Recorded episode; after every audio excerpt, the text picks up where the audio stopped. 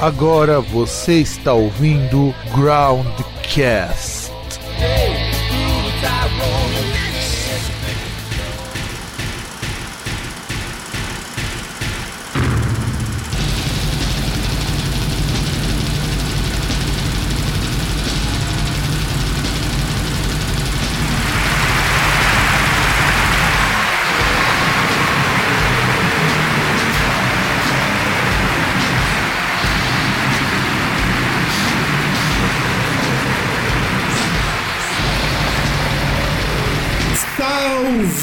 Caros ouvintes!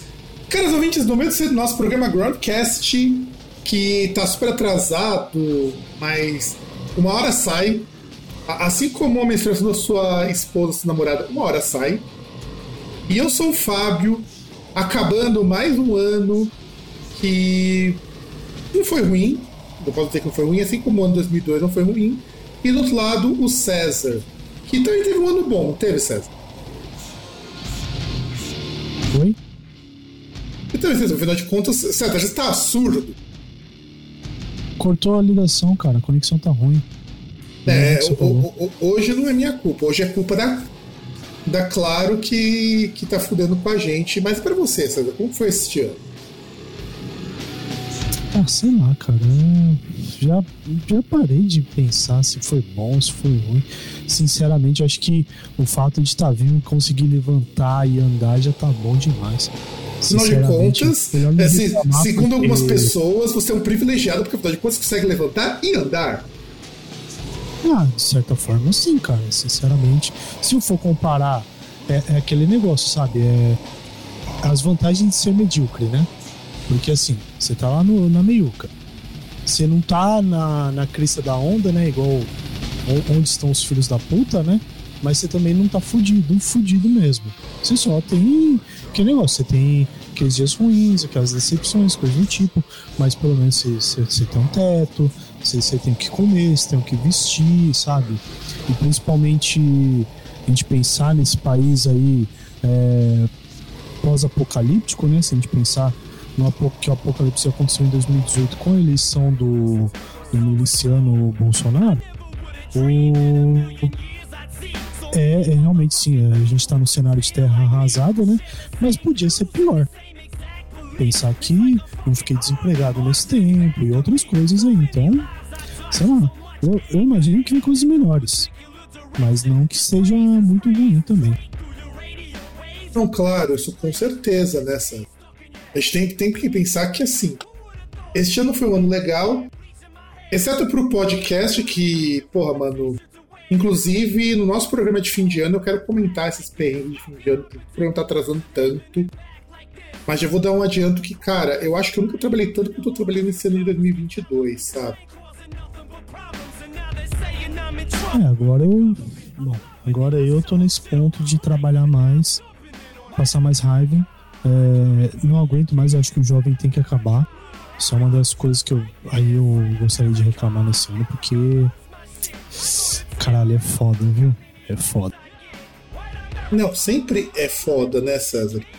Afinal de contas, é, eu, eu tava hoje, só pra gente fazer aquele preâmbulo de enrolar antes de começarmos com a pauta de verdade, né? Porque afinal de contas, o Groundcast Raiz é isso. É a gente também enrolar um pouquinho pra começar. E, bicho, é, eu tava hoje, hoje foi na Liberdade, né? E eu descobri que eu preciso urgentemente em ir pro analista e pro psicólogo, porque multidão tá me causando angústia, assim, de uma forma que eu não esperava. Porque assim, eu pego trem, eu pego metrô, mas, cara, se eu vou no mercado muito cheio, se eu vou numa rua muito cheia, eu começo a me sentir mal. E beleza, né? Beleza, a gente passa batido por essas bosta. Fui comprar algumas coisas, afinal de contas, fazia um tempo que eu na Liberdade para comprar tempero e eu fiquei assustadíssimo de gastar o que eu gastei basicamente só comprando tempero porque. Obrigado, Paulo Guedes, por você ter aumentado todas as coisas por ser um filho da puta. Eis que eu quero sair e tô indo lá no mercado e, e dois. E um casalzinho, cara. É, é sempre casalzinho. Os caras me param em lugar de movimento, em lugar de fluxo do mercado. O mercado já é apertado. Sabe aqueles, aqueles mercadinhos da liberdade que estão bem apertadinhos? Uhum. A pessoa me para naquela parte que você vai para a esquerda e vai para frente.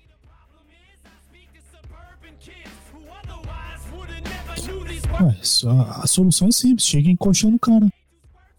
Era só o é que faltava, incorreto, cara. né? Não, não é é- incorreto, né? Ninguém vai reclamar porque não é assédio, né? Tipo, que você tá indo no cara, você não tá indo na mina. Então é socialmente aceitável. E você consegue aí o seu o seu intento que é passar e eles perceberem que eles estão fazendo merda. É, cara, não é assim. É, eu entendo. O povo para para ficar olhando em lugar que não dá pra você parar. Não, e aí beleza, né? Fui embora, meio, meio contrariado, mas comprei o que comprar. Aí eu tô indo de volta pra casa e eu resolvo passar no mercado, fui comprar uma pomada na farmácia, né? Beleza. E, eis que outro, outro casalzinho de jovem me para com um carrinho num lugar que não tinha. Que assim, não, acho que faltava, sei lá, uns um metro para começar a fila do caixa rápido. E os caras me param ocupando o espaço do corredor inteiro. Carrinho de um lado, casalzinho do outro. Ah, ser humano é filho da puta, né? Não, com certeza, mas isso sem sombra de dúvida. De dúvidas. E aí, mas nós não viemos para reclamar de jovem, embora nós reclamemos de jovens também. Eu não posso reclamar porque sem jovens eu não teria dinheiro. E nem o César também não teria dinheiro. Eu teria, assim, não... o, o jovem não me traz dinheiro nenhum, sinceramente. Cara, você trabalha em hospital. Ah, mas eu não trabalho em hospital. Mas mesmo assim, jo- jovem. Pelo menos jovem desocupado é um problema. Bom, a gente vai falar hoje do que falta dos discos de 2002. E, e hoje é jogo rapidíssimo. Também, né? A gente vai falar dos discos e vamos zerar os discos. Nós paramos em maio no último programa. Tanto que vocês provavelmente vão ter ouvido dois programas na mesma semana, porque tá tudo muito atrasado. E deixa eu até. Eu tinha pedido pra vocês abrir o Notion. O meu Notion não abriu. Eu, abri, eu reiniciei meu computador porque tá dando Hum. um pau muito louco aqui e meu Notion não abre. É impressionante isso. Vamos lá, maio. ah, vamos lá. Junho. É, como é, começa o disco de junho aí, depois, enquanto meu Notion tá abrindo. Bom, junho tem um, um EP do Interpol, nomeado como Interpol, né? Que ele saiu, acho que foi dois meses antes do, do primeiro disco long play deles, né? Que aí são, são duas.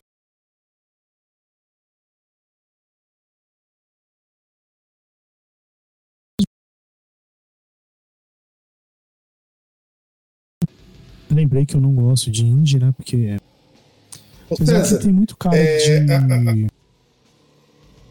Assim, se percebe até em vários discos desse ano, tem muito aquele lance de rock. Mas tem aquela pegada aí. Aquela. Era a criação daquele estilo. É, né? eu, eu vou pedir encarecidamente para Vossa Senhoria repetir, porque mais uma vez deu um pau aqui. E tipo, gravou o que você falou. Só que gravou meio picotadinho. A partir de onde? Não, Eu, repete falo, tudo. eu volto tudo. Volta tudo porque eu não vou editar esse programa, então volta tudo. Tá bom. Fala um, dois, três aí. Um, dois, três. Não, já tá gravando, eu nem parei de gravar.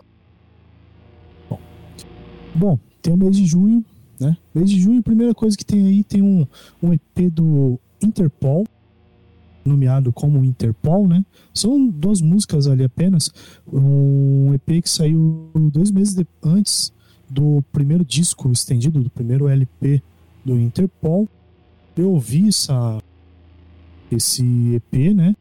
E assim, uma coisa que até o ouvinte, se ele pegar para ouvir esses discos, ele vai perceber já tem alguns assim do- dessa parte do ano pra frente é que você tem muita o- os artistas tinham muita influência você percebe muito no som influência do rock alternativo E do pós-punk também, né, cara? E pós-punk. né? Tanto que o Interpol, ele pertence a uma É engraçado porque hoje tudo virou indie, né? Mas na época do Interpol, eles eram o post-punk revival. Primeiro post-punk revival. Ah, mas, mas a gente tem que lembrar, o que hoje ah, tem um monte de coisa que é tudo indie. Antigamente a gente tinha um cabidão que era rock alternativo.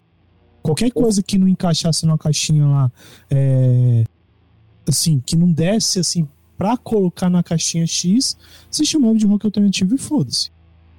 É, então, não, assim, e, é... e, foi assim que o Sonic Youth virou rock alternativo, né, cara? Sim. É, que, que antigamente até colocavam lá e chamavam de grunge também, né? Apesar dos pesares, chamavam de sim, grunge, apesar sim. de. Aliás, pelo fato da proximidade geográfica, na verdade, né? Muito mais do que qualquer outra coisa. E, e assim, ouvi esse EP, né? São só duas músicas, né? E, cara, é que assim, tem essa influência de rock alternativo, mas tem aquelas paradas. Tem um pouco de toque realmente de pós-punk e tal.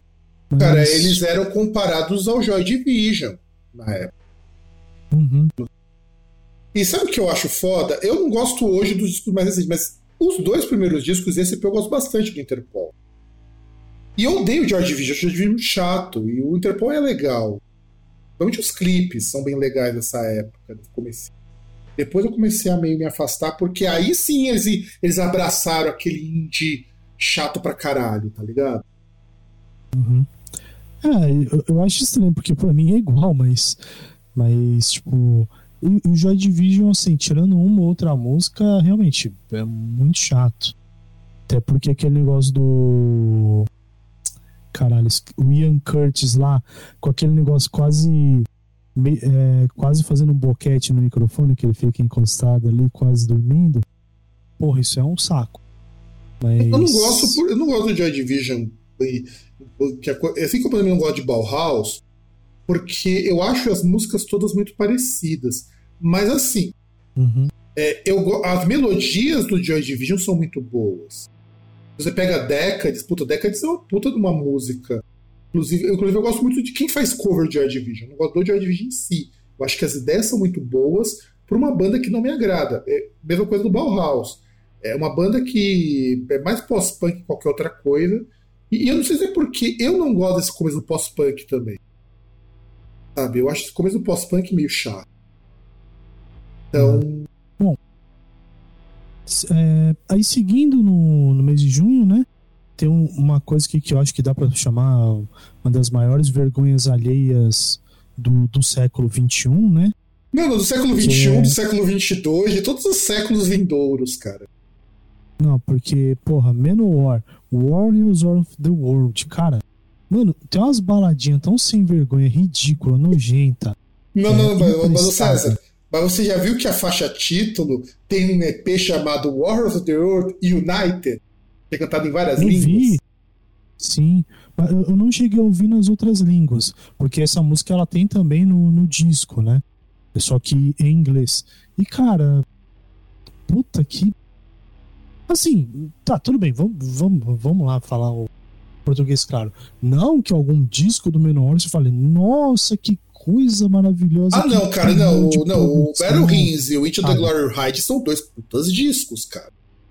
Não, não, então, aí é que tá, assim, não, não, não, é, não é falando que, assim, que os caras têm pérolas do nível, sei lá, puta, do Awake, do Dream Theater, por exemplo, sabe, sabe, não que seja uma banda que tem uma criatividade nível Opeth, por exemplo, não, não é isso, mas, cara, puta disco sem vergonha, cara. Pa esse parece. Esse parece... é uma bosta mesmo, cara. Esse... Cara, pa parece que o, o, o, Nazaré tava tocando de tanguinha, cara. Não, é pior que isso, cara, porque você tem que imaginar. É, quando eu vi War of the World, eu não sei se. Assim, eu gosto muito de Manowar. Eu, eu tenho, inclusive, Battle Rings aqui. Que é um baita de. Cara, Battle Rings, eu acho que eles gastaram toda a criatividade deles no Battle Rings. Porque aquele disco é bem variado. O primeiro é bem variadão. Mas ao escutar o the World, a, a impressão que eu tenho é nós precisamos pagar boleto. E o pior é que os fãs mais fervorosos não gostam dessas músicas novas do Menor ao vivo porque elas são muito ruins. Cara, é, é assim, é um negócio que não combina, porque, por exemplo, é, pro estilo do Manowar, que é o Power Metal, se você vai ter uma balada, assim, balada não é uma coisa que vai pegar muito assim, vai, vai depender assim, se o seu estilo ele comporta um pouco ali, ele, for um pouco mais puxado pro medieval, pra temática medieval, alguma coisa assim, sabe? Mas, por exemplo, se você não, não tem assim tanto essa questão e, sei lá, por exemplo, funciona como, por exemplo, Hell and Kill. Que você tem o, o começo acústico tal, não sei o que, depois você vai lá. Aliás, Hell and Kill, um baita começo acústico, né, cara? Não, porque o que me irrita Nossa. é que os caras do menor são muito bons músicos. Mas muito bons mesmo. E fizeram um disco, e assim, os outros também são piores que vieram depois. Mas eu acho que o pior é. O Andy Darius.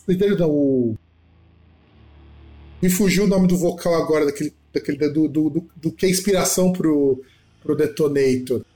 Inclusive que os caras ficaram muito putos quando o, Bruno Sterzou com eles. O nome, o vocalista do Manowar, ele tá com uma voz muito bosta. Parece que colocaram o Manowar com o Geoff Tate cantando. O Geoff Tate hoje. Nossa, cara, é. Puta. Cara, é, é, assim, eu, eu não falo vergonha alheia, porque é um nível muito além de vergonha alheia, cara. É, pior que é mesmo. É e, e, a capa, cara, que é pior ainda, mano. Você viu a capa? Nossa, aquele, puta, aquele mascote com a bandeira dos Estados Unidos ali. Puta, e, e o, as outras bandeiras, nossa. E, e eu acho engraçado que o mascote não tem cara, né? Nunca entendi por quê. Não, é, eu acho o seguinte, deixa eu achar a capa do single, porque eu acho ela pior muito, muito pior. Eu lembro que eu, quando eu vi na, eu vi na época. É, deixa eu achar aqui se. Ah, achei a capa, cara. Meu amigo, você vai é, é chorar, vai chorar bosta depois de ver essa capa. Porque, rapaz, olhe isso e depois me diga, faça comentários elucidativos, coerentes sobre Wars of the World United. Cara, parece aquelas. Você pega aqueles filmes dos Estados Unidos que mostra a escola infantil, sabe? A escola ali, comecinho assim, que eles falam: Ah, nós tivemos aqui a brincadeira de Nações Unidas. E aí os molequinhos foram pint... pegaram cada uma cartolina e pintaram lá a bandeira do seu país. Parece isso. Não, é bem nessas, cara. E, e olha só. Aqui tem é, World of the World, é que esse aqui é, não tenha cantado em várias línguas. Eu sei que tem a versão de Wars of the World cantado em várias línguas. Que é, que é eu acho engraçado que tem uma bandeira aqui que eu não sei se é Panamá ou é Argentina. Não, eu acho que nem eles sabem. Sabe? É... Eu que Dinamarca, Áustria, Bélgica, é... República Tcheca, Espanha, mas tá bem estranho, Suíça, Itália, Japão, Inglaterra, é, Grã-Bretanha e Rússia. Ali... Eu tava lembrando do negócio de Copa do Mundo agora, lembrando de Japão, cara. A, acho que acho que já pode falar, né? Apesar de a gente estar tá gravando aí um dia depois do Brasil levar fumo. É, os caras comemorando lá, tipo, o Japão classifica, o Japão ganhando da Alemanha falando: Aê, chupa seus nazistas! Puta, cara, aí, aí, você percebe que a escola. A, a escola falhou miseravelmente no Brasil. Mas falhou miseravelmente no Brasil porque, né? O, as pessoas que querem comentar sobre educação não entendem nada de educação, né? Igual aquela galera que fica falando, ah, eu, eu acho que a escola não ensina o que tinha que ensinar, porque tinha que ensinar educação financeira. Só que, tipo, cara, se você para pra pensar, o que, que é educação financeira? Basicamente é matemática. Matemática ensina, só que o aluno tá pouco se fudendo. Ah, mas, cara, com certeza o aluno médio tá pouco se fodendo pra essa coisa de matemática tudo mais. É, sabe? Então, mas aí, mas aí é aquele negócio, né? Tipo. Não depende dele, ele precisa ser estimulado também, né? Porque não tem Não, não dá pra você culpar a pessoa, tipo, é, é, a mesma coisa, você tá namorando a pessoa lá, aí você não conversa com a pessoa, nunca sai com ela, tipo, chega, ah, vamos em tal lugar, ah, não, não quero. Ah, vamos, vamos no cinema, ah, não, não quero. Ah, vamos não sei onde, ah, não, não quero. Aí a pessoa fala, porra, você, você, a gente nunca se vê e tal. Porra, toda hora que a pessoa chama pra alguma coisa, você tem que, tem que ter o, o despertar ali, né? Tipo, a, o, o aluno ele, ele tem que ser de certa forma instigado, né?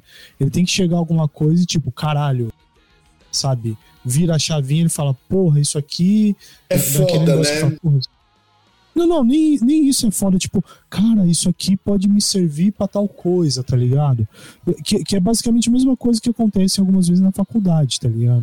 Principalmente eu via muita gente do meu curso reclamando que não que tinha um monte de matemática e não sei o quê, porque os caras simplesmente sim, matemática é matemática, um, a parte de tecnologia é parte de tecnologia, e ninguém se, se esforça em tipo, ó, isso aqui você usa nisso aqui encaixa.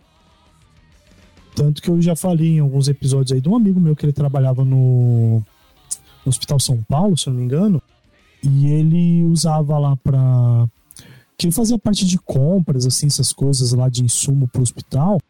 E, e ele usava uma parada que a gente teve numa disciplina lá de é, chamada pesquisa operacional. Que é bagulho. É, falando em relação a métodos de otimização de equação, coisas do tipo, né? Você tem equação ali com várias variáveis, e aí, através de álgebra linear e tal, matriz, essas coisas, você consegue é, ter uma, uma equação onde você vai ter ali aquelas variáveis, você vai ter o aquilo que vai ser o, a relação ótima naquela equação, né? Por exemplo, você vai ter ah, eu tenho as coisas que eu preciso comprar ali pro mês, eu vou ter calculando ali e tal, e é um cálculo que você consegue programar para o computador fazer, né? Você simplesmente alimenta lá o, o algoritmo com os valores e ele faz o, a conta para você te dar um resultado, o que, que precisa comprar de cada coisa, por exemplo. Então ele, ele calcula lá e ele te dá ali a relação ótima que você pode fazer com, com mínimo de perda tal. Você coloca peso, essas coisas lá e você consegue definir. Porra, é um bagulho que, assim, eu tive em, computa em ciência da computação com outro nome e eu tive também em análise e desenvolvimento de sistemas. E é um bagulho que é muito útil para você pensar para várias coisas se você olha assim, você fala, caralho, isso aqui pode ser útil. Mas se, se você não consegue enxergar onde você pode usar, aí não tem como. Se, e, e você não pode ser culpado por isso também. E assim, agora que eu consegui abrir o Notion, né? As coisas aqui. Bom, esse daqui eu vou deixar que você fale também, porque você, que você tem um carinho especial por essa banda. Ah, é verdade. É o o Danko Jones com o disco Born a Lion, né? Primeiro disco completo do Danko Jones. É um, é um disco mediano, ele é legal, tem algumas coisas assim que são, são bem legais esse disco. É uma. É legal assim que é uma fórmula que funciona bastante, principalmente com banda canadense, né? Que é o lance do Power Trio. Né? Simplicidade, né? Você tem lá um guitarra, um baixo, um batera, e aí beleza, né? E é um, e assim, tem, tem algumas coisas que eu, é, assim, eu acho que vale a pena ouvir. Mas óbvio que a minha opinião é enviesada. Mas eu acho que vale a pena ouvir. E assim, cara. É, é claro que assim, o, como o César, como o primeiro, o primeiro maior e talvez o único fã de Duncan Jones no Brasil, né? Ele tem muito, tem muita propriedade para falar. Para você ver, o Born Alive é um disco tão bom que não tem nem wiki só pra ele. Como? É, não tem nenhum, nenhum artigo na Wikipedia só pro disco. Ah, deve ter em inglês. Não, nem em inglês tem. Eu só começa a ter alguma descrição dos discos do Duncan Jones a partir do Whistler Blood. Olha, olha o que eu acho, hein? Deixa eu ver. Eu tô na página agora, César. Eu vou abrir aqui, não, calma. Tem uma descrição para você ver como isso. que o pessoal. O Whistler Blood tem um textinho melhorzinho, mas assim. É, eu acho interessante esse primeiro disco do Duncan Jones, porque é ainda uma banda formando o som deles. E, e o Duncan Jones é, é curioso imaginar que o Duncan Jones faz parte da galera daquela leva de bandas indie que surgiu. Só que, ao invés de ele puxar pós-punk, ele puxa hard rock. Sim. Aí até um som mais cru também por conta de ter o. né? Do, do, do diminuto aí de. de integrantes, né? Você ter só três integrantes aí. Ah, mas se você parar pra pensar, cara, as bandas indie dos anos 2000, elas todas são bandas muito simples, até mesmo em termos de, de quantidade, não só pra quantidade mas, de música, música muito simples. Mais ou menos. Ah, cara, você não, não, vai ter. Musicalmente tudo bem. Musicalmente tudo bem, mas eu acho que em relação à quantidade de integrantes, não sei. O, o, por exemplo, se você pegar o Stroke, se eu não me engano, ele tem dois guitarristas, não tem? Não, tem um só. Pelo menos nesse comecinho eles tinham um só. O The Killers tem quatro pessoas. É, não tem muita gente. É que o que acontece é que você não vai ter um cara que faz vocal e toca instrumento ao mesmo tempo. Sim. O Interpol mesmo tem pouca gente. Então. Ah, o White Stripes tinha só duas pessoas. Ah, não, não, mas o White Stripes, assim, já começa que é um ponto fora da curva, porque. Cara, é, é um bagulho que a gente, assim. Eu não lembro você, mas eu, assim, eu mesmo não lembro de uma banda que tivesse só bateria e, vo e guitarra vocal. Sabe? Tudo bem, tinha baixo, essas coisas no, no estúdio tal, essas coisas tinha, mas tipo, é minimalista ao, ao extremo, né? Não, e, e na verdade o, Stro o White Stripes é tão fora da curva que os músicos eram muito bons também. Sim. Sabe? É, é, é o White Stripes era uma, foi uma daquelas bandas que conseguiu um respeito muito fora do indie, justamente porque eram músicos muito bons. Muito, muito, muito bons mesmo. O Jack White é um baita de um músico, tanto que o cara montou a gravadora dele e ele mesmo participa de várias músicas que ele produz. E a irmã dele acho que foi fazer outra coisa, porque sumiu no mundo da música. Sumiu. É. Então, é, é aquele negócio, por exemplo. Eu não gosto do, do que o Jack White ele fez depois ali. Mas é aquele negócio, o cara tá num, num projeto com, com um dos ex-membros do. Do Led Zeppelin. Porra, o cara não vai tocar com o Zé Ruela. Não mesmo. Né? O cara não vai. Hã? Não mesmo, cara, não mesmo. É. O Jack tipo, White não é qualquer bosta. Aliás, ele tocando bateria é uma coisa fantástica, sabe? Ele era um, um cara bastante bom. E aí, prosseguindo, em junhão temos Free do Soulfly. E, cara, o discozinho sem vergonha. Eu, aliás, na verdade, exceto pelo Primitivo, eu acho todos os discos do Soulfly muito sem vergonha. Olha, é, que o, uma das coisas que salva aí nesse. É, salva não, né? Uma das coisas assim, que tem destaque nesse disco é na edição que saiu depois, a edição especial, que você tem cover de Under the Sun do Black Sabbath. É bem bom esse cover. É um cover bem bom. Sim. Sim, é bom pra caramba sabe? Aí vamos pegar outro assim, álbum safado. O né? também já tava cansado, né? Vamos pegar outro álbum safado aí, Crucible, do Halford. O disco que ele lançou antes de voltar pro Judas Priest. Sim. Ah, então, é que aí, assim, aí é outra vez aquele lance do. De, do som ali que tem influência de rock alternativo. Porque você tem aí o, o Halford, assim, com metal tradicional, só que com uma cara um pouco ali do que era o metal na da década de 2000, principalmente pós carreira solo do Bruce Dickinson, né? Que algumas coisas começaram a ficar assim diferentes depois do que o Bruce fez na carreira solo dele, porque ele, ele continuou fazendo o mesmo estilo, era metal, só que era heavy metal tradicional, só que um, com a roupagem diferente, né? Temática diferente e tal, mas um, é, é, mais do mesmo, é um heavy metal tradicional com um rock alternativo. E outra, Sim. você tem o Resurrection, que é um baita disco que foi lançado antes. Sim. Aliás, que inclusive até a capa tem de. capa de disco de heavy metal, que é o, o Halford em cima de uma Harley, né? Pois é. E aí vamos ter o maior lançamento deste ano, eu, me arrisco até a dizer. E justamente, é sério, porque assim, cara, hum, eu não gosto, acho as músicas dela muito ruins, fracas. Mas não dá para desconsiderar o peso que Avril Lavigne teve quando lançou Let It Go.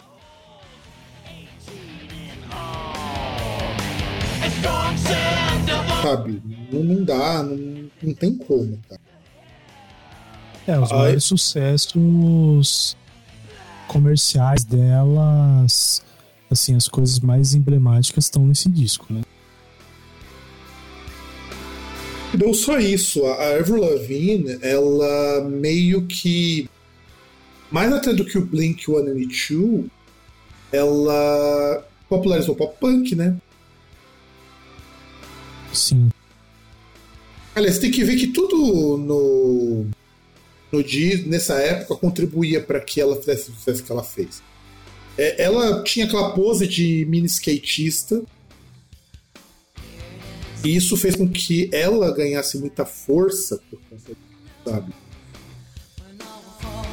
É, quer queira, quer não, o... era, uma, era uma novidade, né? Isso, né? Você ter aí um artista aí, principalmente aí, é, artista feminina, né? Tipo, uma assim, a líder da banda, né? Por mais que a gente tivesse aí algumas coisas, mas nesse nessa seara aí de pop punk era uma novidade, né? Sim, sim, é, era uma novidade e era uma novidade muito bem-vinda, porque você tinha em 98, 99 Blink-182 mas não, eles, não, eles não foram o suficiente para levantar o pop punk.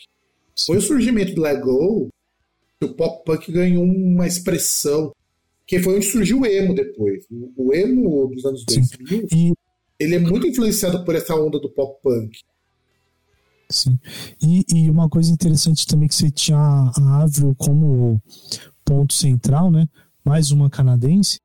E só que era menina né? Com, com cara de, de menina mesmo, de adolescente, só que com, não com, com aquela aparência lá sexualizada, né? Tipo, a, a, menina com, né, que, tipo, com, a, com aquela cara lá de vestindo roupa assim como se fosse moleque e tal, e que, que age ali, tipo, de uma forma que não é esperado socialmente, socialmente sim não seria esperado de uma menina fazer tal que foi uma das coisas também que acabou uh, impulsionando mais essa esse sucesso, né? Porque o que a gente tinha de artista feminino, principalmente nessa época que estourava, tinha muito, desde o do pop até o metal, tinha muito esse lance de ter uma imagem da mulher sexualizada por mais que não fosse tão explorado assim em música, ainda assim tinha também, seja em capa, em foto promocional, seja em, em capa de revista, né? É, exato.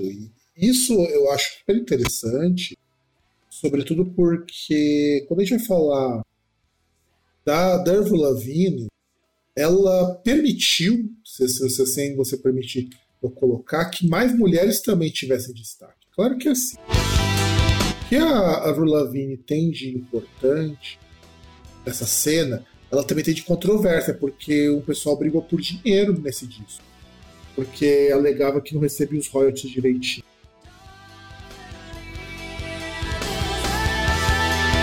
É que eu, eu, não sei como é que era a questão da gestão aí da banda dela, né? Porque não sei como é que como é que era feito, feito isso, se era ela, se era o pessoal lá, o a, a equipe dela, esse empresário, gravador, o que que fazia essa organização, né? Então não sei se dá pra gente culpar diretamente ela ou não. E, e é incrível que é que, que é o, o que possibilitou, por exemplo, dois anos depois surgirem bandas aí como Paramore, coisa do tipo, né? que continuaram no mesmo estilo inicialmente. É, o Paramore ainda vai, depois de um tempo, ir um pouquinho mais pro rock alternativo, mas Sim. No, no, no geral mesmo, é, é uma banda que ainda continua com aquele pezão. E, e no, no pop punk, e, e a Hayley se vendia muito como punk. Sei lá, numa tentativa meio garbage, talvez. Muito aquela energia da, da, da Shirley Manson na, na Hayley. Sim. E aí terminamos junhão, vamos para agosto, na qual temos Dark Tranquility com o Damage Dome, o único disco deles que eu falo que é muito bom, Damage Dome, e da onde eles pegaram uma, uma versão das versões inclusive que saiu no Brasil, que tem um dos melhores covers de Metallica, que é My Friend of Misery.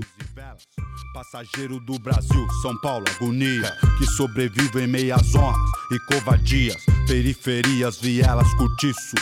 Você E aí temos o Breaking Benjamin com o disco de estreia O Saturate e o Breaking Benjamin eu acho uma banda curiosa.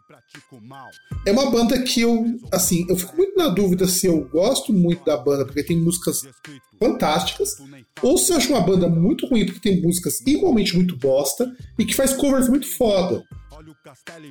É uma banda muito estranha, o Breaking Benjamin, e que o cara parou porque cansou.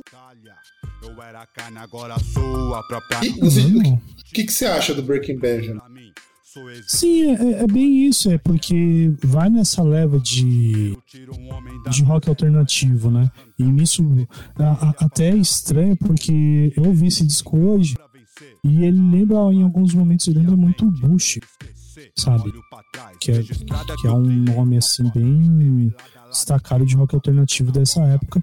E, e sei lá, cara, é, é que assim, é, é, meio complicado esse negócio da pessoa chegar, ah, cansei e tal. Se a gente não sabe o que acontece, né?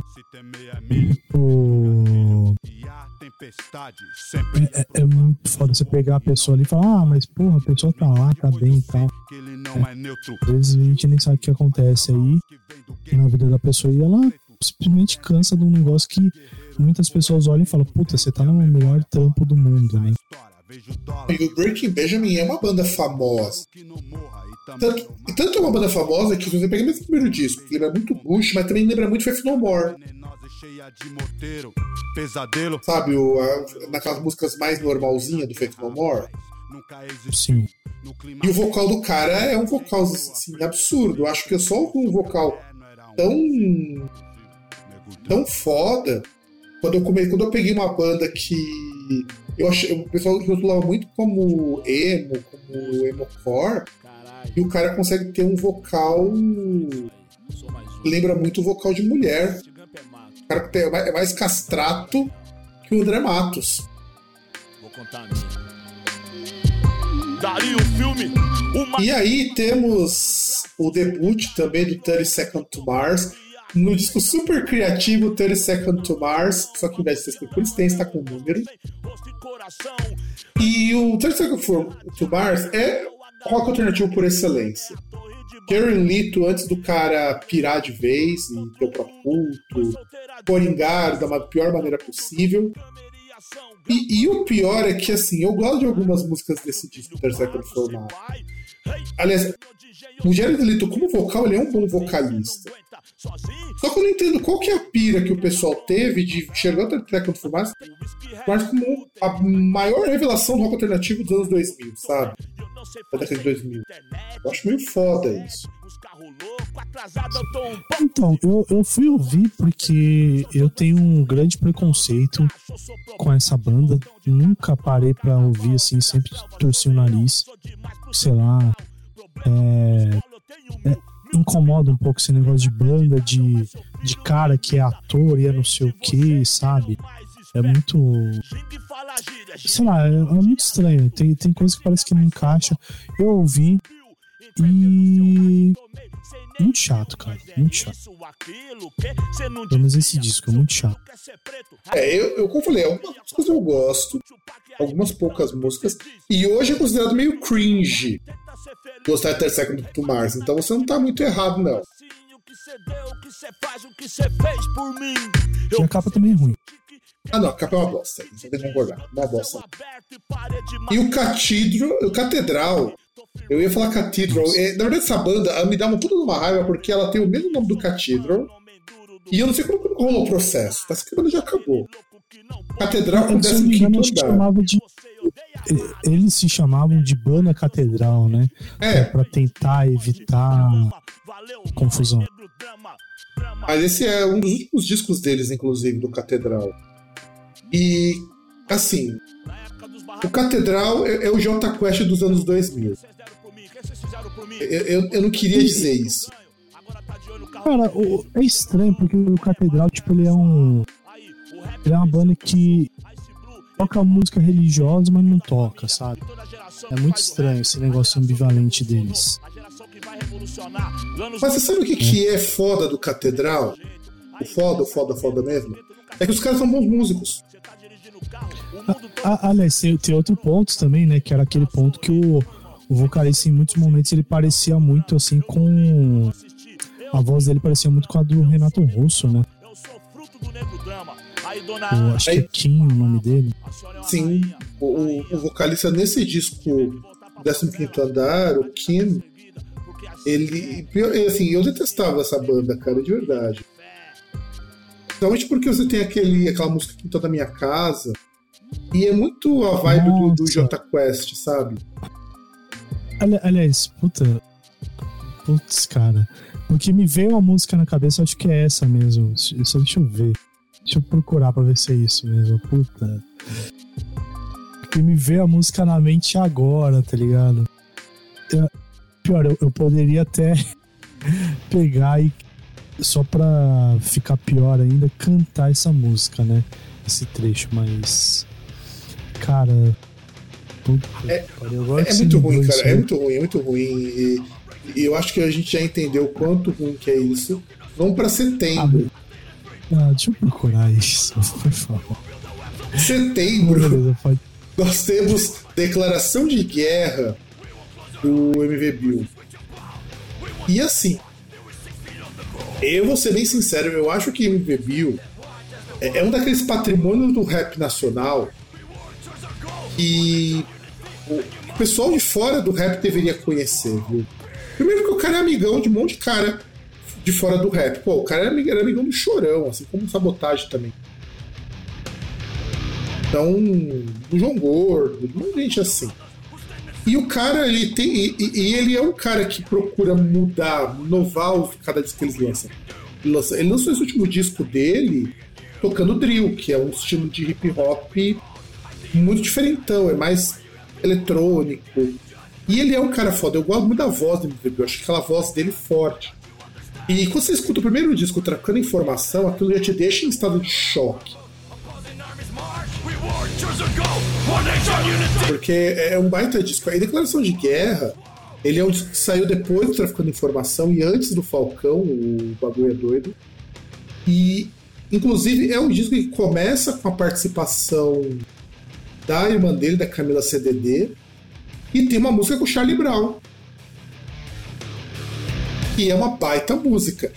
É, Charlie Brown entra naquela coisa de que era, era uma banda que o, o cara, tipo, o Chorão principalmente tinha muito diálogo com o hip hop, hip hop raiz mesmo. Muita gente de outras vertentes, até do metal, e que os metaleirinhos 666 achavam que era uma bosta só porque falava de skate e uma hora resolveu ficar uma coisa meio reggae. Mas eu gosto desse disco, eu acho um baita de um disco. Esse você conseguiu escutar, César? Não, esse eu não consegui escutar. Uma coisa de há um tempo, ele é bem bom esse disco. A gente com o Charlie Brown, que é, que é quase um Suicidal Tendencies com o pessoal cantando mais grosso.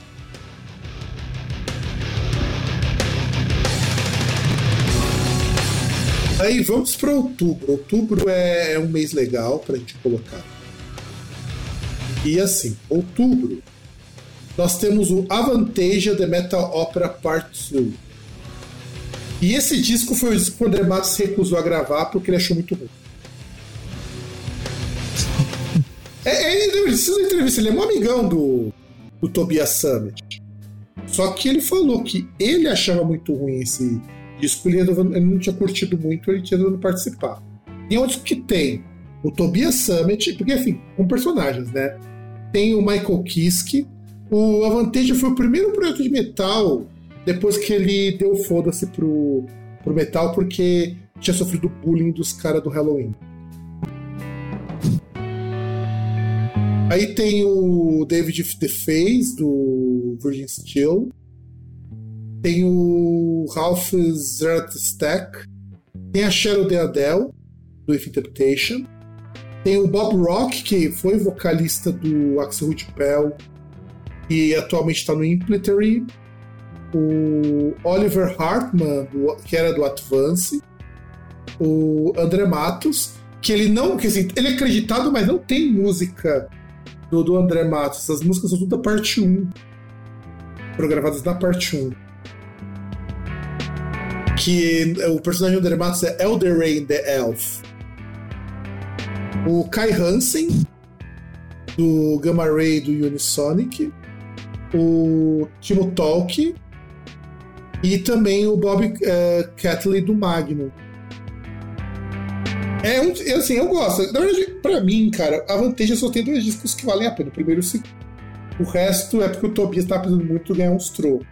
Porque o Ed, inclusive, ele até parou o Ed Guy por um bom tempo, porque o Ed Guy nunca deu grana pra ele. Você escutou esse disco? Escutou algum disco do Avanteja, sabe? Do Avanteja não, cara. Não consegui ouvir. Esse eu ouvi na época. Era um dos meus desejos ter os dos primeiros discos da Vanteja edição física acabou não rolando. Lacuna Coil com Coma Lies também saiu nesse mês de outubro, que nós já comentamos no nosso programa sobre o Coma Lies é, 10, né? É, não, 20. Isso. Eu só, que, eu só queria colocar um adendo que eu acho que esse foi um dos discos de Gothic Metal que eu mais ouvi nessa época, em 2002, finalzinho do ensino médio, ouvi muito o Comalais.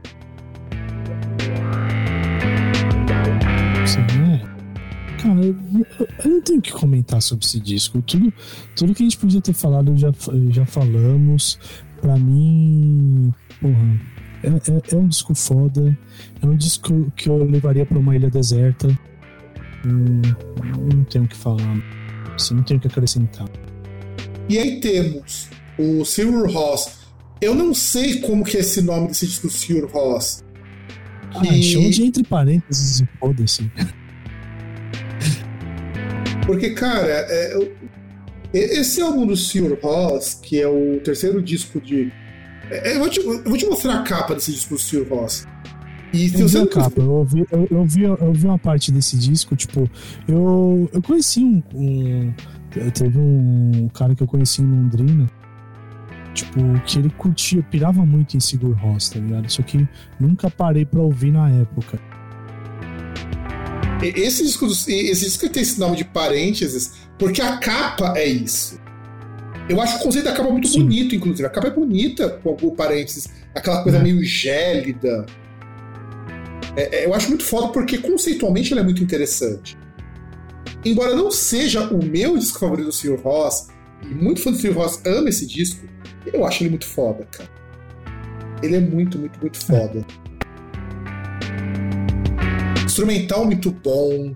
A, a, as músicas. O, o, bom do Sr. Ross é que, diferente das bandas de post-rock convencionais, essas músicas não são extremamente longas, tipo 8, 10, 12 minutos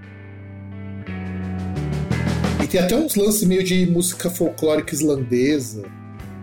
É bem bacana. O que, você achou desse disco do Parênteses? Eu achei bastante interessante, cara. Eu tava, tava ouvindo enquanto estava jogando hoje. Achei bastante interessante. Eu não cheguei a ouvir tudo, assim, porque eu peguei os discos que eu tinha que ouvir aí, que eu, que eu olhei e falei, puta, vale a pena dar uma ouvida aqui pra, pra dar uma olhada, pra ter um preâmbulo aí e eu fui ouvindo meio no aleatório, né? Mas é bastante interessante mesmo. E aí, é um nós temos. Bem... Sim. Tem Não, bastante... Nós... Efeito, né? Quer falar das coisas do efeito, né? Que aliás, porra, mano, o Sil Ross, os caras fazem sobreposição de guitarra de uma maneira que eu acho muito única, sabe? E aí temos o segundo disco, ou talvez também primeiro empatado com o que eu falei antes, mais importante do ano de 2002, que é Stripped, da Christina Aguilera. E que ela conseguiu ganhar o Grammy dois anos depois com Beautiful. E, e é legal esse disco, é, de verdade, porque tá todo mundo apostando pop adolescente, pop rock, pop punk, e a Cristina Aguilera fala: opa, vamos, vamos, vamos com calma, parceiro, com calma.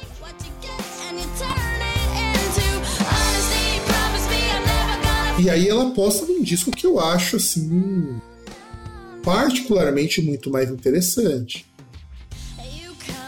Até porque Stripped ele é um disco que ele é, vai voltar um pouco às raízes dela, só que é um disco que vai para R&B, vai pro soul, vai pro funk.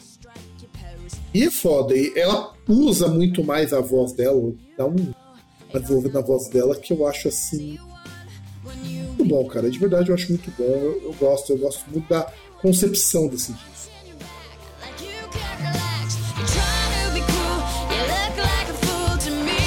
E aí chegamos no CPM 22, que lança Chegou a Hora de Recomeçar. Esse talvez seja um dos discos mais emblemáticos dele, né, cara? Porque é, é um disco muito, muito clichêzão deles, mas é onde você começa a ter alguns sucessos como Ontem.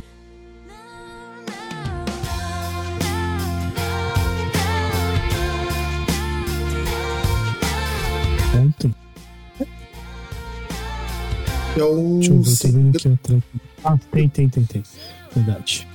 Caramba, que, que, é um, que até é um disco bastante longo, né? São 14 músicas, né? Apesar de ter várias assim que são bem. Aquela pegada meio punk, dois minutinhos e pouquinho, né? E, e, ainda teve outras músicas ainda que, tipo, tocaram pra caramba, tipo, rádio e, e na MTV, né? Como Não Sei Viver Sem Ter Você. É, dias não, é, é. atrás. Cara, o Dias Atrás eu acho que era música de festinha de, de adolescente nessa época já.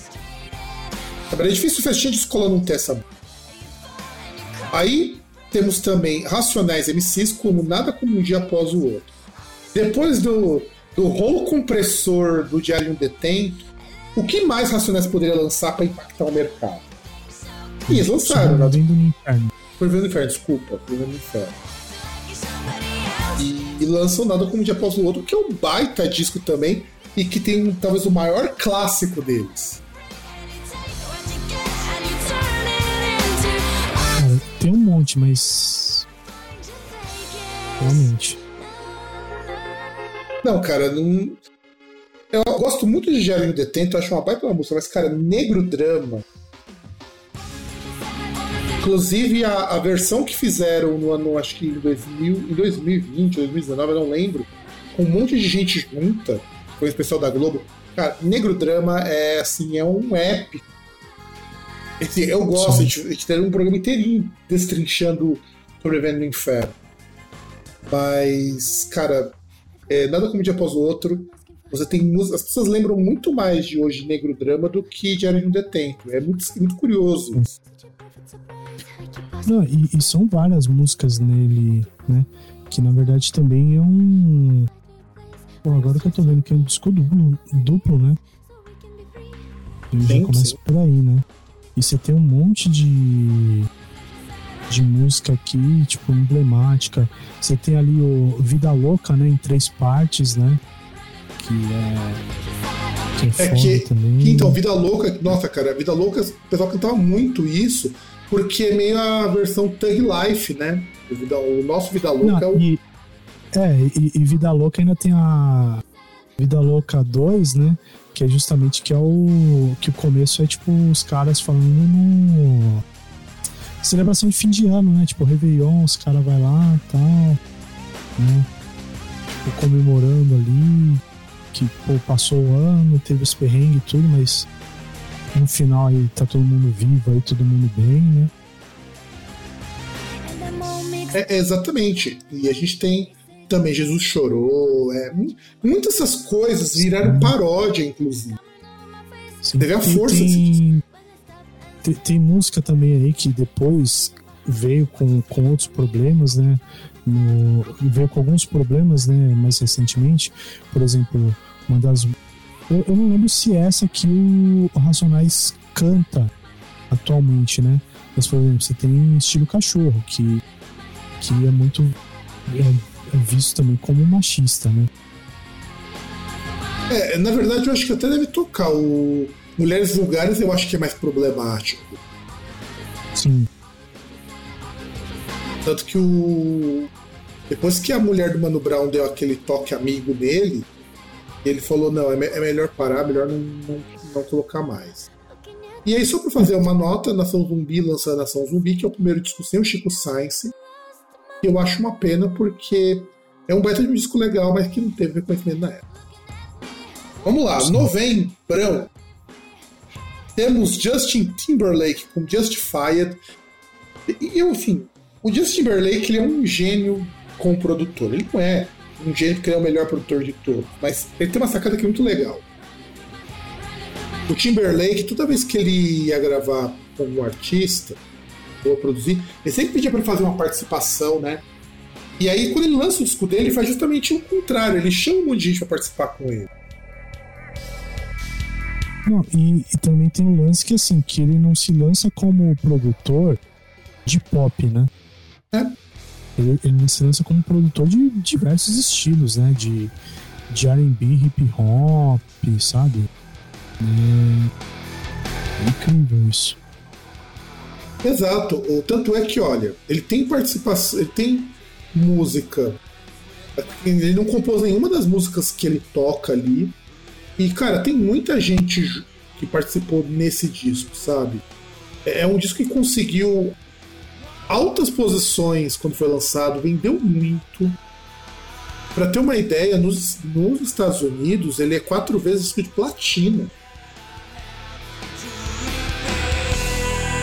Sabe, não, não é para qualquer um ser quatro vezes platina. É, ele é um produtor muito foda. Ele ele usa muito os discos dele para se promover como produtor mais do que a própria carreira. E olha a carreira solo dele é uma carreira bem. bem vitoriosa, vamos dizer assim.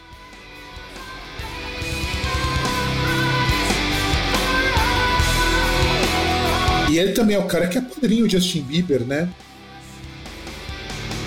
Sim. Então ele, como cara que é padrinho de Justin Bieber, a gente já sabe e aí, Opas lança Deliverance, que é um baita disco bonito. Eu gosto muito de Deliverance. Que é a primeira parte né, do, do, do, de um disco foda, né? Já que é, cinco meses depois eles lançaram o The Nation, né? Era pra lançar junto, mas a gravadora não deixou. Não, e assim, é, a ideia do Steven Wilson é que fossem dois discos mesmo. O The Nation Deliberation. The Nation aquele disco mais prospectivo e o Deliverance aquele disco mais aberto musicalmente. E aí a gravadora falou: não, senhor, você não vai lançar. Aí ficou um disco no ano de 2022, outro no 2003. É, é mesmo caso do Keeper the Seven Keys, sabe? Só com um intervalo de tempo muito menor. Não, não, não, não vou falar isso porque assim, eu gosto de Keeper of the o Keepers, mas, cara, não, não tem comparação. Não tem comparação. Tipo, mas é o mesmo caso, tem... era, pra, era pra ser um disco só é, também. Sim, sim, sim, mas esse, esse par de discos é muito melhor do que o Keepers. Ah, mas é sobre de dúvida. Disso sim, não tenha tipo, dúvidas. Cara, nisso, nisso o Steven Wilson falando pro Michael Arkfeld, tipo, é assim que se faz música progressiva. Aí temos Bloodbath com Resurrection of Carnage, que é o trintinho death metal europeu, com o Michael Arkfeld cantando nesse disco. cantando aquele, aquele death metal cru. Então, e para mim, um dos melhores discos do, do Bloodbath é o Resurrection for Carnage, né?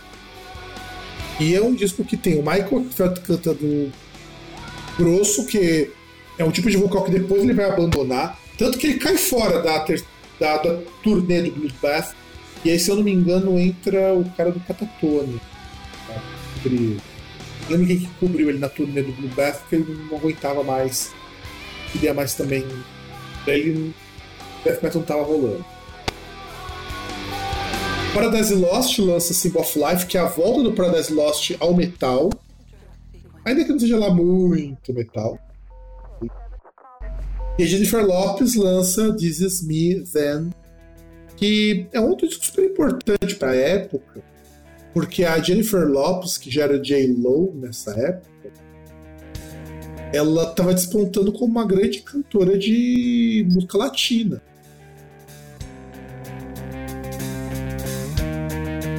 E ao mesmo tempo, é, ela tem música com o LL Cool J, a All I Have, e, e é um disco que teve um, uma boa repercussão.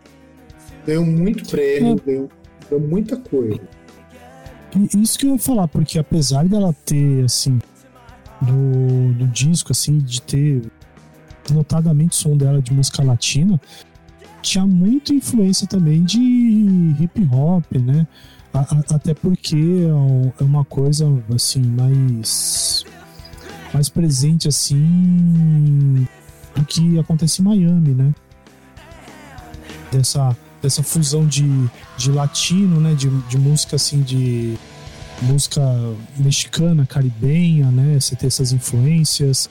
E, e tem o pessoal de hip hop também. Então, sim, sim, sim, sim, sim. E aí, nós temos também. Dezembro. Em dezembrão, chegando dezembrão, com Tattoo. Nós temos 200 Kilometers in a Wrong Lane. Que, é, que, que esse disco que vem aquela música. Aquela música que estourou no mundo todo. Ah, deixa eu até ver aqui que eu tenho até. Ah, All Things She Said, obrigado. Isso, que tem o videoclipe delas duas de colegial, na, na chuva, né? dela se pegando. Isso, por todos os motivos. E, cara, agora eu entendo o título desse disco.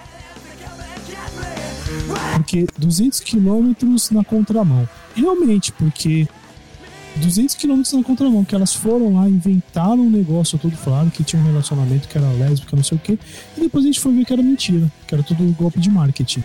Não, e, é. e é foda, porque graças a ela, o pessoal LGBT ganhou um destaque na mídia mainstream, porque antes é, era muito comum. É, é, isso é você vê como o machismo é foda. Se você tem músicos que são gays, homens são gays, é, é, parece que era muito mais aceitável do que você ter mulheres que sejam homossexuais. Não, e, e, e ainda assim, dependendo, por exemplo, se você compara homens gays com hétero, né? É só a gente ver, por exemplo, você compara é, Led Zeppelin com Queen que a gente, principalmente década de 90, a gente via muitas vezes, tinha um monte de gente que enchia a bola do Led Zeppelin, mesmo com os casos de plágio, né?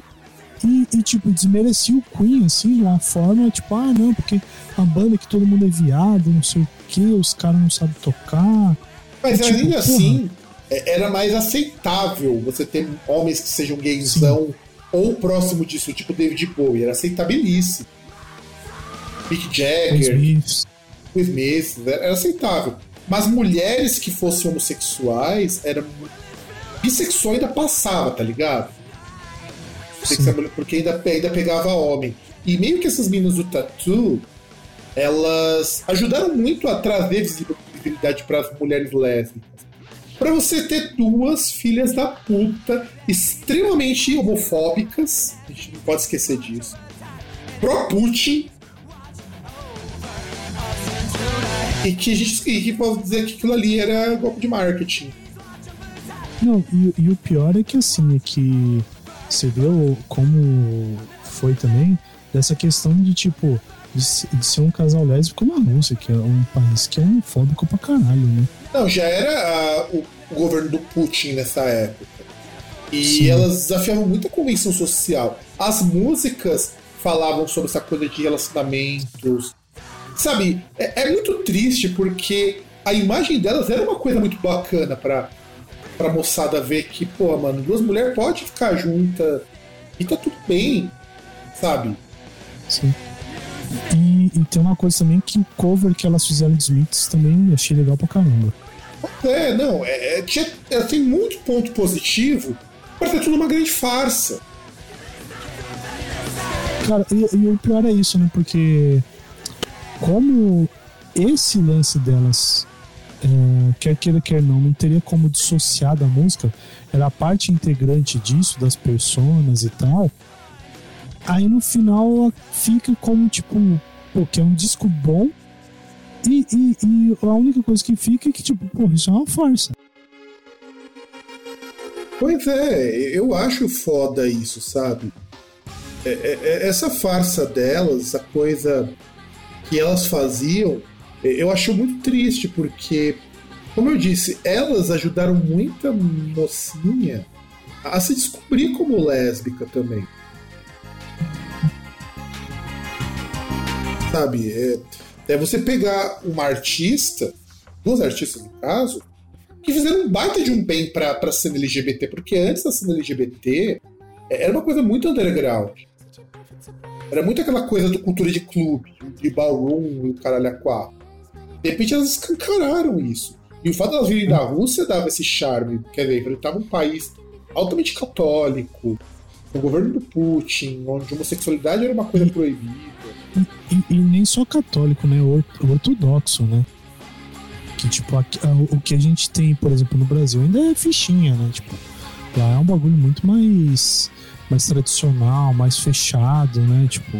Não, a gente não tá muito longe disso, não, cara. A diferença é que a igreja evangélica ainda tem o mesmo poder da igreja ortodoxa, não, mas não, não, não falta muito. Não, tô falando, eu tô comparando entre o, o catolicismo e, o, e a igreja ortodoxa, no caso, só comparando entre os dois, porque, tipo, até ritual, essas coisas, os caras são muito mais fechados, tipo, eles falam que, tipo, eles mantêm a tradição do que era a igreja original. Né? Sim, sim. E aí você. É, eu tô falando nesse ponto. E, e sei lá, cara, o, que eu poderia dizer para finalizar desse disco é que, sei lá, é, é a mesma coisa que você vê um, sei lá, se pegasse um cara que se elegesse vereador negro, gay e que fala que negro que reclama de racismo é vitimismo, né? Também que esse tipo de coisa não existe, né? Exato. Não existe, sei lá, uma, uma mulher que é, que é eleita para cargo público e que participa de um ministério para mulher que é contra mulheres. Nunca existiu isso. É que defende é, é, é, de, é um ministério de, de mulher que defende que uma menina estuprada uma, uma, uma criança, né, uma menina estuprada, vamos lá, vamos colocar o termo correto para o pessoal ter a dimensão. Uma criança estuprada gere outra criança, mesmo que seja algo que possa causar assim um dano permanente na, na vida dela, né, causar até a morte mas só porque a religião dela manda que. Ela acha que pela religião dela tem que ter isso aí, né? Além de vir com a história de Jesus na goiabeira, né? Vai tomar. Então, exato, exatamente, exatamente. Aí vamos chegar para a parte que eu mais gosto, que é quando não tem mesa definida e a gente tem as maiores, os melhores discos pra gente conversar. E eu tô decepcionado com isso aqui, porque teve um que eu procurei e eu não achei. Vamos lá, temos Blind, vamos lá, Blind Pigs com Blind Pigs porque essa, esse disco foi lançado antes de ter que ficar um tempo como Porcos Cegos. E, e, eu lembro que uma das coisas que o pessoal ficava meio mordido com Blind Pigs é que havia uma suspeita de que o pessoal neonazi colava nos shows deles. E aí nós temos Charlie Brown Jr. com Bocas Ordinárias. Charlie Brown Jr. é, é aquele fenômeno que assim, não, não foi só musical. O cara estourar uma cena de skate que tava começando. E, e, esse é o disco que, assim, não é o melhor disco deles. Até porque a gente tem o. O 100% Charlie Brown Jr., que são melhores, mas, ele, mas é o disco que tem um cover de Legião Urbana, o Bader My Half Blues, e tem também Papo Reto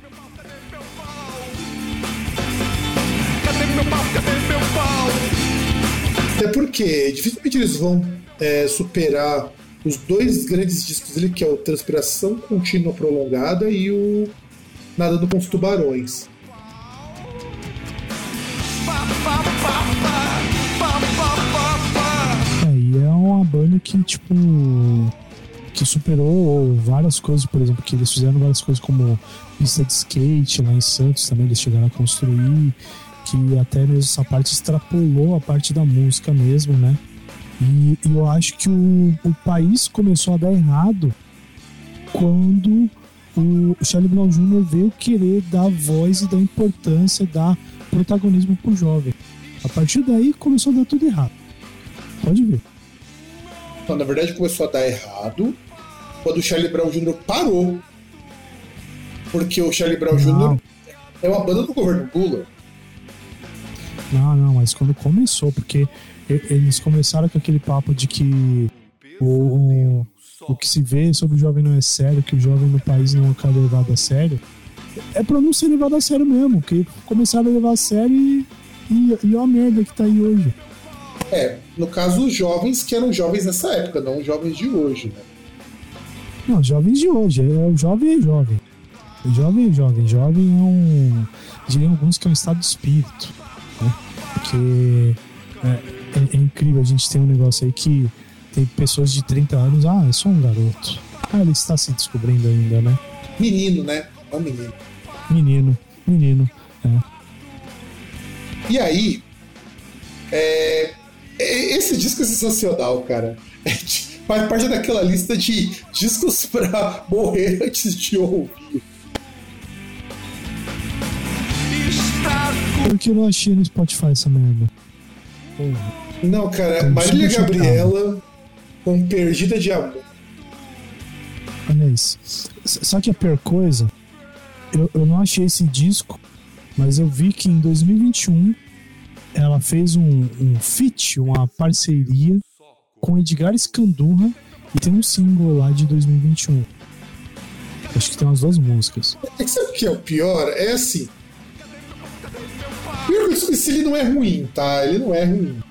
Mas tá muito longe de ser um grande disco, cara. Porque assim. Você sabe aquelas músicas.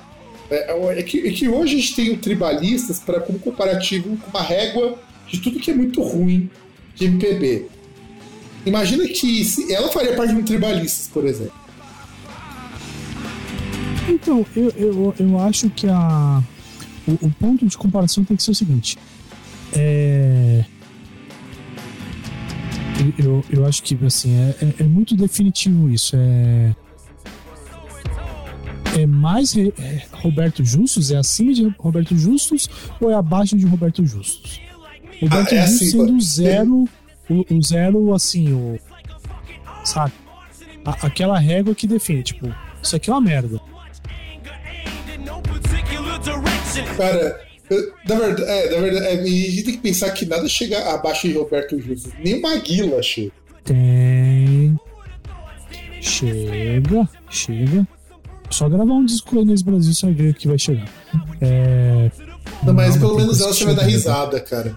O Roberto Justo nem dá pra dar risada, dá. Aquele disco ele é nojento, em camadas assim indescritíveis. E- Ele causa sentimentos em mim que eu desconhecia que existiam quando eu escuto o Roberto Justo. Nossa, que- É ridículo, cara, é ridículo. Você- Você percebe como o, o cara, quando tem dinheiro, ele pode fazer tudo, né, cara? Ele pode fazer o que ele quiser, é incrível. É, tipo, já aconteceu com a Marília Gabriela. O diferente é que ela se preocupou de fazer um disco coerente. Não é um disco bom, porque você sabe que, você percebe que não é a praia dela. Mas ok, ok. Rogério Skylab com Rogério Skylab com Skylab 3. E cadê o meu pau, né? E, assim, não, não é o melhor trabalho do projeto Skylab, mas é. É válido. Não, com certeza. Eu acho que o Skylab, inclusive o projeto Skylab, ele nem é tão bom assim comparado com o que veio depois. Ah, não sei, cara. É, é assim, aqui pra mim é muito difícil falar, porque. a- até porque o Skylab são o quê? São 10 discos, né? Tipo, e, e aí é, um- é uma questão que aí é. eu- Eu acho que é praticamente uma década, né? De 99 até 2009. Né? Então é, bastante coisa, é, é, disco ao vivo. Nossa, é, é muita coisa, né? Não, e, e tem até o Cântico dos Cânticos, né, cara? Que é uma música, que é uma música religiosa. O Skylab, eu acho o Skylab muito foda. Ele é tão foda que a única página dele disponível na Wikipedia está em inglês. O Skylab, tô vendo aqui em português. Só Aliás, do... tem português, mas português não comenta os discos. O Skylab vai até 2011 Sim, então, 2011 ele, então, do, Skylab 10. Ou seja, tem praticamente uma década de produção. Não, eu, cara, isso que eu acho foda, porque o, o filho da puta, além de tudo, tipo, é, é, um cara que produz uma porrada de coisa, né? Porque, nossa, cara, é ridículo. Você vê aqui a discografia do cara, uma porrada de coisa. Aí não, tem, e assim. Trilogia dos Carnavais, trilogia do Cu, é. Não, é assim, eu acho a trilogia dos Carnavais o melhor trabalho dele. Que trabalho, trabalho mesmo, melhor é a trilogia dos Carnavais. Porque é ele tocando samba. Mas é um samba tudo tortão, cara. Mas ele é todo torto. É, eu já sugeri pro meu amigo Munha da Sete, lá do Samba Sabatril, de fazer um collab com o Rogério Skylab. Quem sabe um dia role. Só tem que Sabatril já é uma banda que os caras tocam música brasileira do jeito mais torto possível.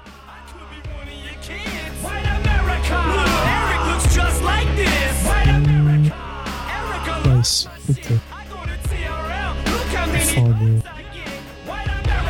Mas é, eu. Você vê umas coisas que é. Tipo. Essa. Acho que é essa aqui, essa cocô, cara. É foda. Não, é.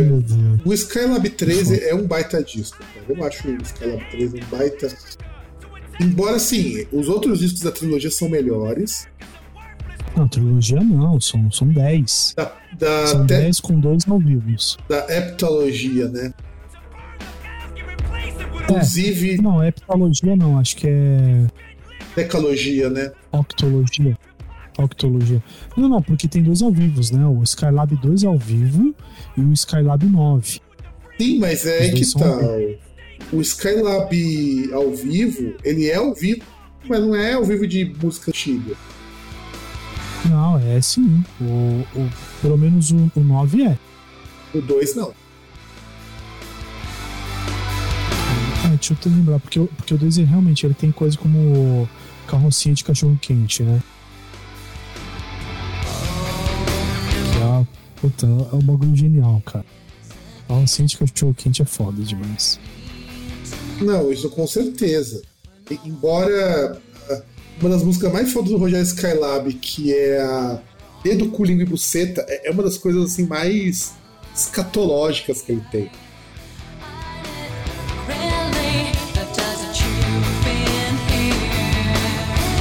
Porque faz pouquíssimo sentido. Mas aí vamos falar do último disco sem data definida, e é o Sepultura com Revolutions. Eu normalmente não falo de disco de covers, mas esse eu acho importante, Revolutions, porque é o Sepultura naquela fase que eles ainda estão se encontrando. E eles resolveram pegar um disco só para gravar músicas de protesto. Sim. Onde você tem o YouTube, onde você tem um monte de gente legal eu, particularmente, não gosto muito desse disco, acho esse disco meio chato. Mas eu acho a ideia dele fundamentalmente muito boa. Primeiro porque ele tem que reforçar uma coisa, e eu lembro que eu até li isso aí na época, com relação ao próprio Derek Green, porque o Derek Green foi uma pessoa que sofreu muito preconceito quando entrou no Sepultura, principalmente aqui no Brasil. Lá fora o pessoal até aceitou mais de boa.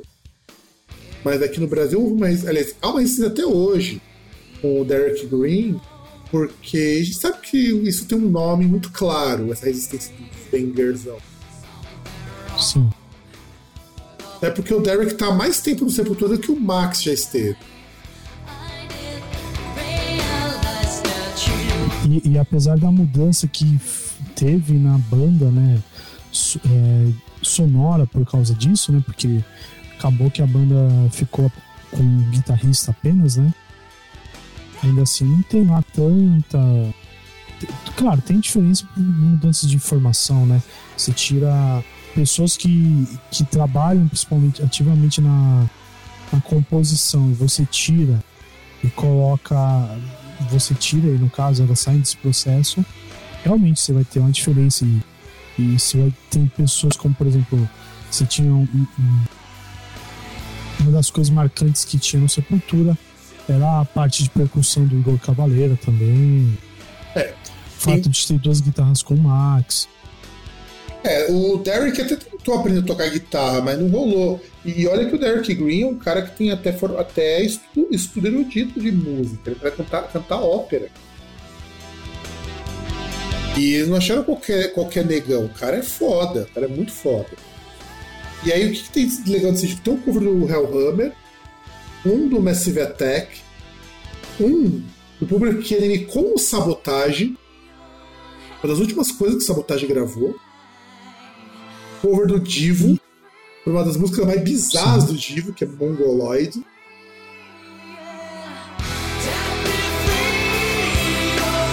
Sei lá, o que eu acho desse disco é que pensaram muito na questão mercadológica, né?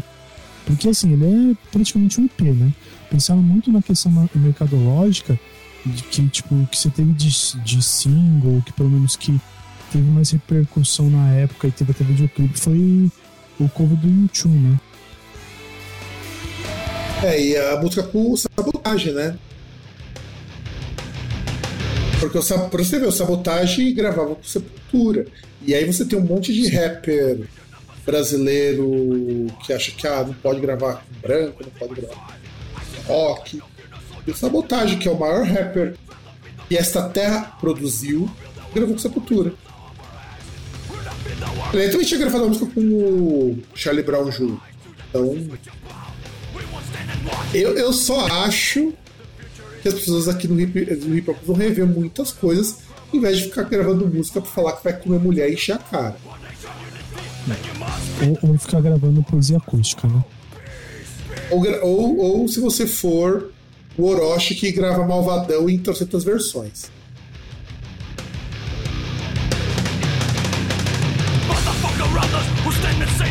Inclusive, uma mina falou que o show do, do Orochi é basicamente seis versões de Malvadão, que é a música do TikTok. Ah, mas. Porra, ó, ó o nome do cara, né? Ó o nome, tipo. Não dá pra esperar muita coisa, né? É, meus alunos cursam isso daí, então acho que já dá pra imaginar um baixo nível.